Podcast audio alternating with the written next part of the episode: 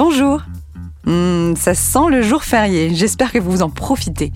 Cette semaine, c'est une rediffusion. On y retrouve Sandrine et Laurence Bernet des Waxman, gynécologues, pour aborder la période de la ménopause et l'importance de la pratique sportive.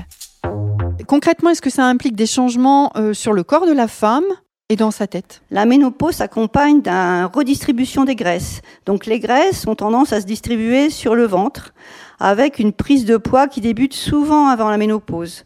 Alors ça, c'est au niveau physique.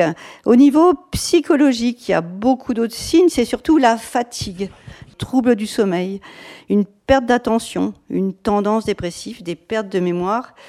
Ça peut être des troubles de l'humeur, C'est déjà pas mal comme liste. hein. et, l'irritabilité.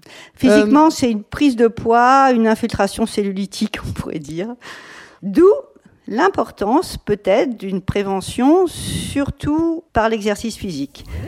L'épisode en intégralité, mercredi. Bonne semaine